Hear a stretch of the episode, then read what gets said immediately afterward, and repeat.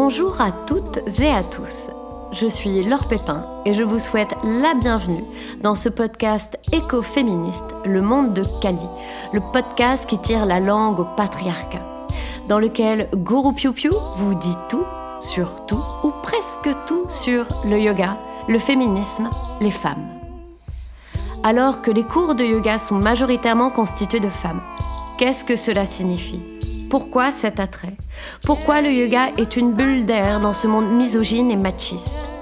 Bienvenue dans ma bouffée d'air kaliesque, au pouvoir de Kali, de transformation, de changement, de renaissance d'un monde à l'image de Kali, à l'image des femmes.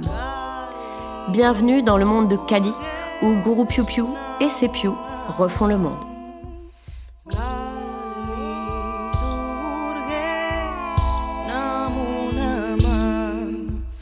Dans cet épisode, je vais parler du yoga vinyasa, qui est un yoga dynamique, et du mouvement animal. Comment le yoga vinyasa nous fait retrouver cette part d'animalité en nous?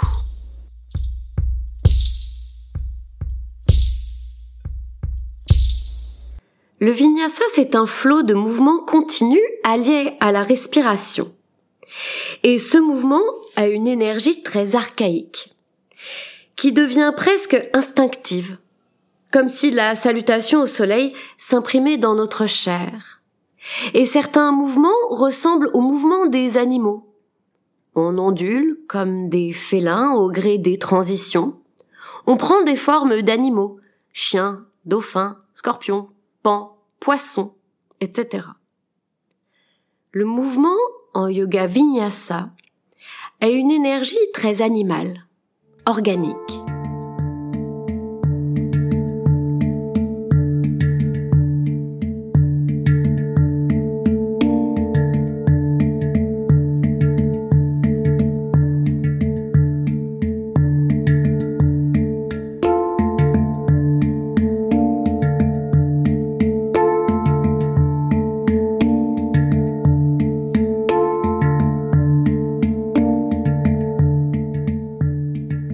Je suis re-revenue au yoga il y a des années par mes recherches doctorales qui portaient sur le mouvement ou comment se débarrasser des codes et stéréotypes qui nous collent à la peau en retrouvant un mouvement plus primaire, plus instinctif, plus animal.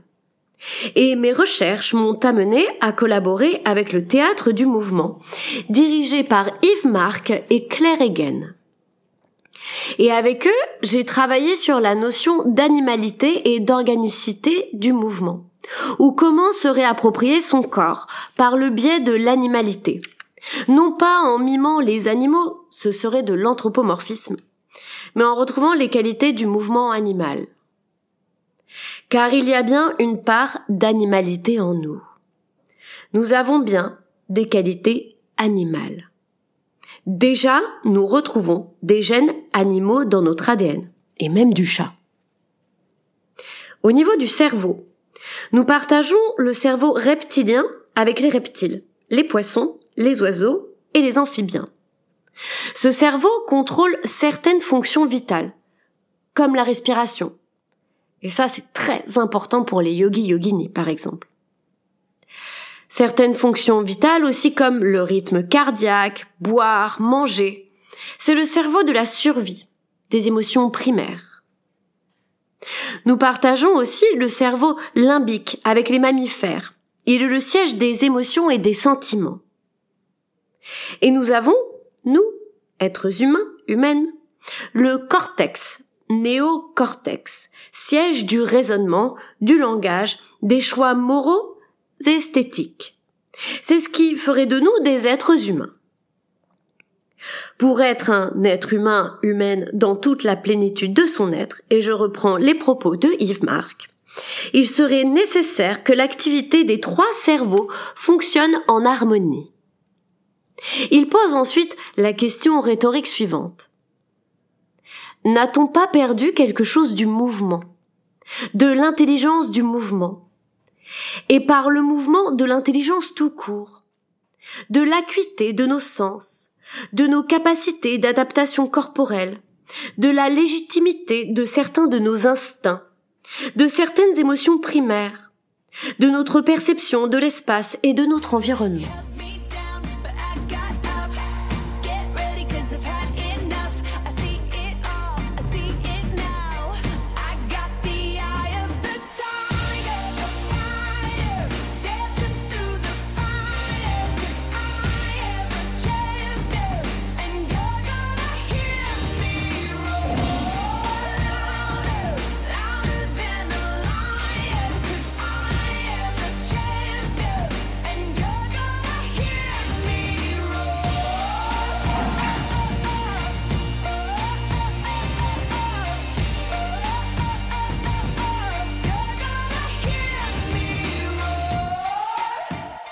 Revenir au mouvement animal, c'est faire ressurgir certaines énergies vitales. Des mouvements oubliés à cause du temps passé rabougri sur son smartphone ou son écran d'ordinateur. C'est revenir aux sensations, aux perceptions.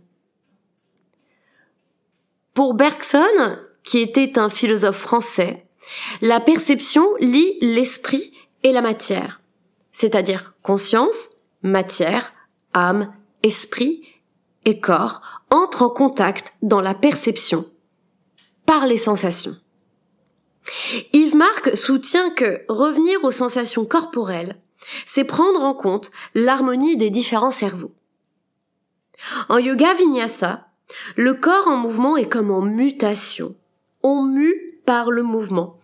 On change de peau. On se découvre soi-même par le mouvement. On allie corps esprit, âme, pour se retrouver soi.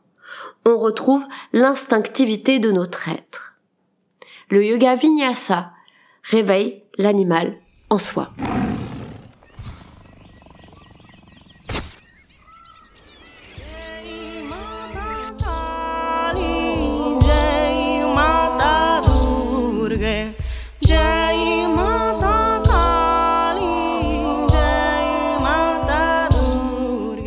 Sur ce, je vous laisse méditer sur ces pensées kaliesques. C'était Le Monde de Kali, le podcast qui tire la langue au patriarcat.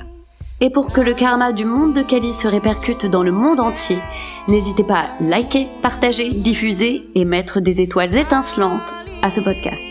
Merci à vous toutes et à vous tous pour votre écoute. Merci à tous les Pew pour votre soutien. Vous êtes ma force, l'inspiration de mes cours et de ce podcast. Merci à Pew Ilias, sans lequel ce podcast n'aurait pas vu le jour. Merci à toutes mes sœurs de lutte et à toutes les Sarasvati, femmes qui m'inspirent du monde entier.